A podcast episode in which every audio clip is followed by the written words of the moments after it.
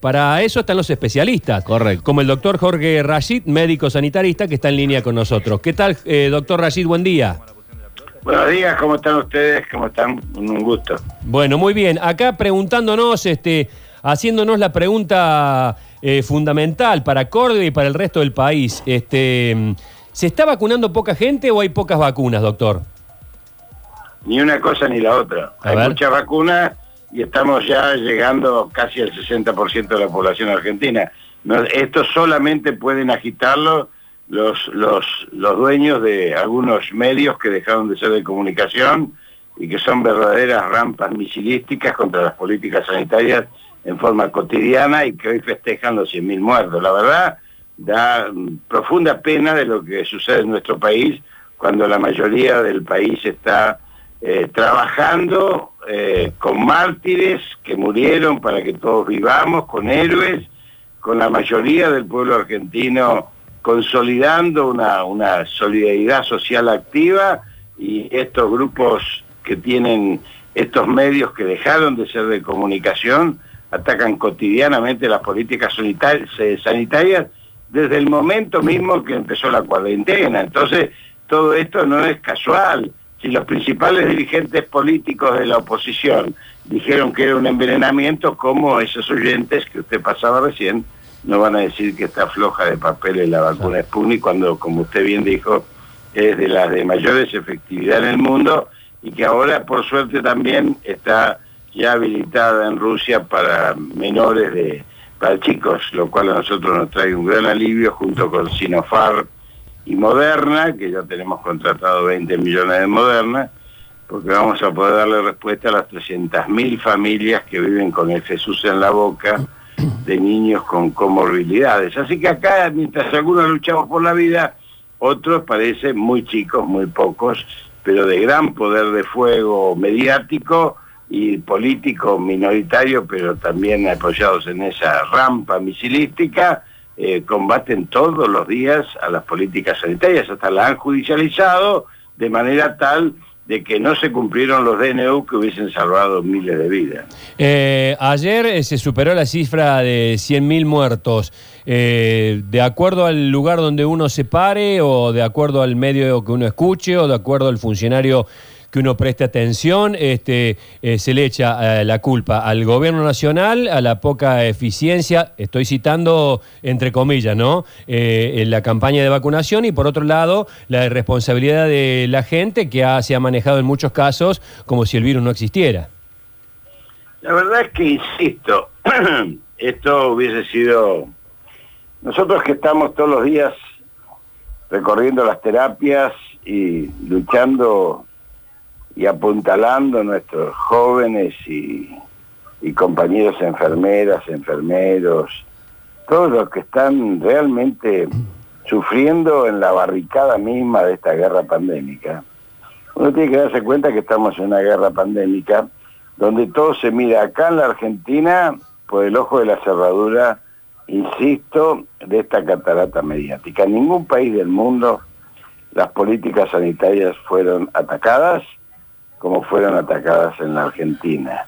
Siempre, digo por la principal oposición, siempre Sí, claro. fueron atacadas por grupos filonazis, libertarios, anarquistas, extremistas, marginales, pero acá ha sido una constante. Por otro lado, no se mira lo que está pasando en el mundo, entonces se hacen comparaciones absurdas. Por ejemplo, no se está vacunando, la provincia de Buenos Aires solamente ya vacunó dos países de Uruguay enteros y medio en cantidad de personas, pero no se está vacunando, se dice alegremente, y estamos a 60 días, 70 de conseguir la inmunidad comunitaria. Entonces, la verdad es que uno ya no sabe si contestar estas cuestiones, porque indignarse sería que nos saquen, nos logren sacar del eje sobre el cual estamos trabajando por la vida. Así que la verdad que ya ni siquiera nos indignan, ya ni siquiera nos, nos toca esto, porque en realidad cuando termine esta guerra pandémica va- eh, vamos a tener que hacer necesariamente un Nuremberg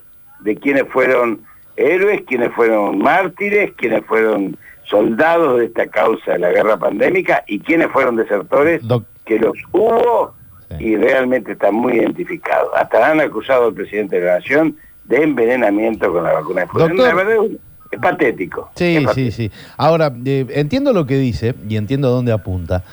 Pero digo, eh, desde el gobierno nacional, digo, hay alguna óptica, porque entiendo los ataques, está bien, lo, lo- Sí, claro, lo- ¿cómo lo no va a entiendo. y ahora, de parte del gobierno nacional, de los que tienen que implementar estas medidas, de los que tienen que eh, cuidar el cumplimiento y demás, ¿hay autocrítica? Porque si no, parece que siempre la culpa es del otro.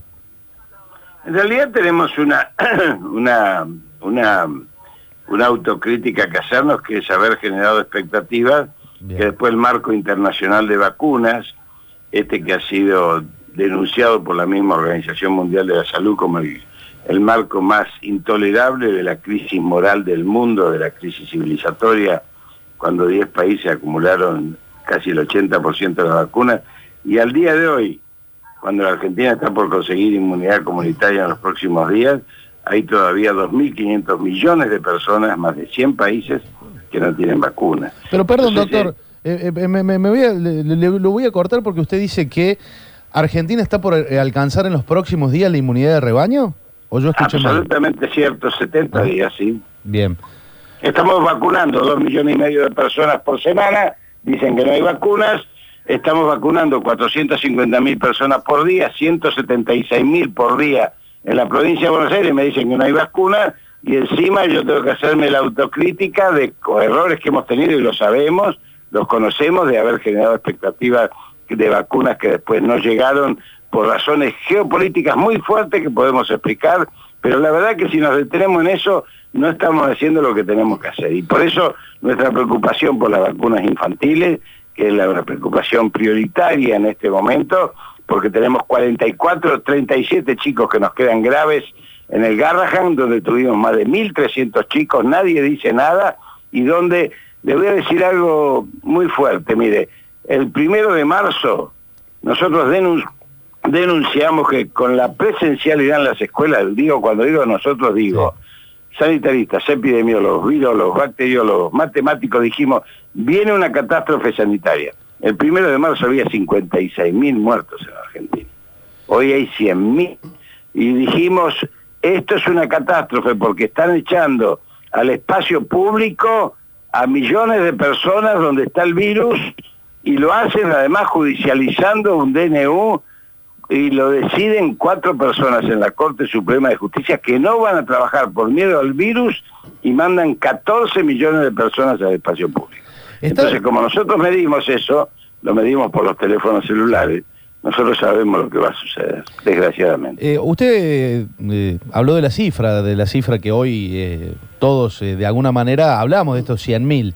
Digo, ¿había alguna forma, había alguna manera de evitar esta cantidad de muertes? Digo, Macri habla de que si había más humildad, menos ideología, otras personas... Si hubiese cumplido el DNU, no se lo hubiese judicializado, Bien. no hubiese habido negacionismo en cuatro o cinco provincias como la U, entre ellas la de ustedes, Sí. que después el gobernador tuvo que hacer 14 días de cierre mucho más profundo que el que pedía el DNU, pero se negó a cumplir el DNU porque sabíamos lo que iba a pasar y sin embargo cuando empezaron a aparecer los muertos en, las- puertas de la clínica tuvo que cerrar todo. Entonces esto, esto es parte, mire, yo lo que le puedo decir es que cuatro tipos sentados en la Corte Suprema de Justicia, verdadera, verdaderos ignorantes o criminales, no sé cómo llamarlos, porque realmente mandar al espacio público lo que le- eh, con una sin siquiera consultar al cuerpo médico forense, sin hacer un estudio, rápidamente actuando en forma política, eh, dan lugar a este a este desconocimiento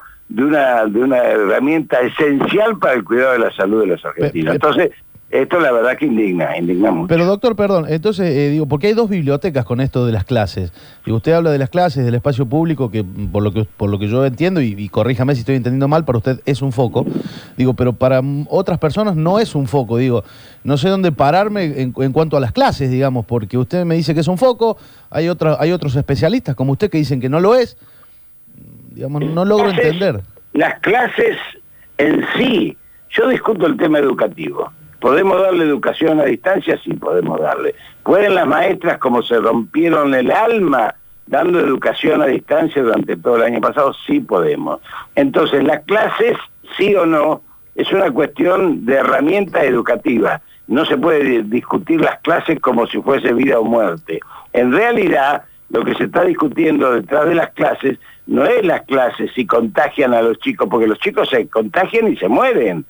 Esto, esto es lo que nadie dice, pero además de eso, se movilizan docentes y no docentes, se movilizan padres y abuelos, se movilizan 14 millones de personas en el espacio público. ¿Dónde está el virus? Está en el espacio público. Entonces, hay una biblioteca, no hay dos bibliotecas. Hay un cuaderno epidemiológico, sanitario y un cuaderno de necesidades políticas. Bueno, elijan, elijan y ahí tenemos desgraciadamente las consecuencias.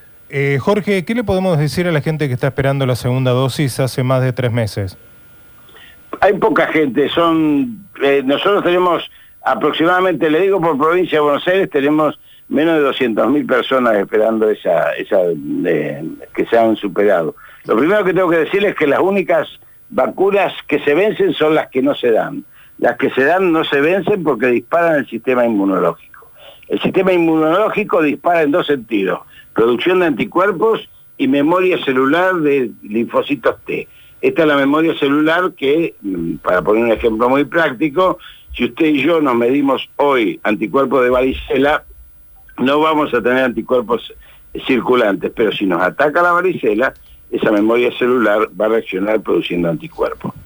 Eh, eso, eso es lo que produce la vacuna. Por lo tanto, cualquier persona vacunada hoy en la Argentina con una dosis como está vacunada, evita la terapia intensiva y la muerte a menos que los mate la comorbilidad que tienen. ¿Y qué quiero decir con esto? Si usted tiene una miocardiopatía grave y, y no se cuida y le agarra el COVID, porque usted se contagia igual con la vacuna, como nos contagiamos los mayores cuando tenemos la vacuna de la gripe, nos contagiamos de gripe, pero no vamos a terapia intensiva ni vamos al cementerio. Con el COVID está pasando lo mismo, uno se contagia, está pasando en Inglaterra incluso con la Delta, pero obviamente al estar el pueblo vacunado, la letalidad y la mortalidad bajan sustantivamente porque ataca más aquellas comorbilidades de patologías graves de base que la vacuna no cura. Eh, ¿Cuándo piensa usted que pasará el COVID de ser una pandemia a una enfermedad endémica? Cuando tengamos la, como la nosotros vamos a ir en, primavera hacia una nueva normalidad cuidada. Esto de la normalidad cuidada yo se lo refiero, mire, hace 8 o 9 años veíamos los noticieros de Japón y de China que usaban barbijos, ¿se acuerda usted? Sí, Creo que todos lo vimos, bueno, que decíamos que exagerados. No eran exagerados, ellos habían pasado, porque se informa tan poco. Habían pasado una, gravísima epidemia del MERS, que es la enfermedad de enfermedades respiratorias de Oriente, que justamente la vacuna de la base que la de Sputnik y la de Astra, eh, la de Oxford son exactamente iguales, con adenovirus se empezó a utilizar en esa, en esa, en esa epidemia y que mató muchísimas personas en Oriente, pero obviamente, como en el Oriente, la información de Oriente acá llega muy poco. Bueno, ellos empezaron con una nueva normalidad cuidada y hizo que ellos en esta pandemia puedan soportarla como comunidad mucho mejor que los países occidentales. Doctor, la última. Eh, ¿Debería ser obligatoria la vacuna contra el COVID? Yo creo que sí, yo creo que sí. Lo, lo acaba de lo acaba de decidir eh, Macron, por ejemplo, que no se puede no se puede decir que sea peronista o populista o algo por el estilo. Yo creo que sí. Vamos a esa es más, yo creo que en los próximos años la vacuna, la vacuna de COVID, porque vino para quedarse, va a ser parte de un calendario anual, por lo menos para los grupos de riesgo. Doctor Rashid, gracias por este contacto. Que tenga muy buen día. Que siga muy bien. Hasta luego.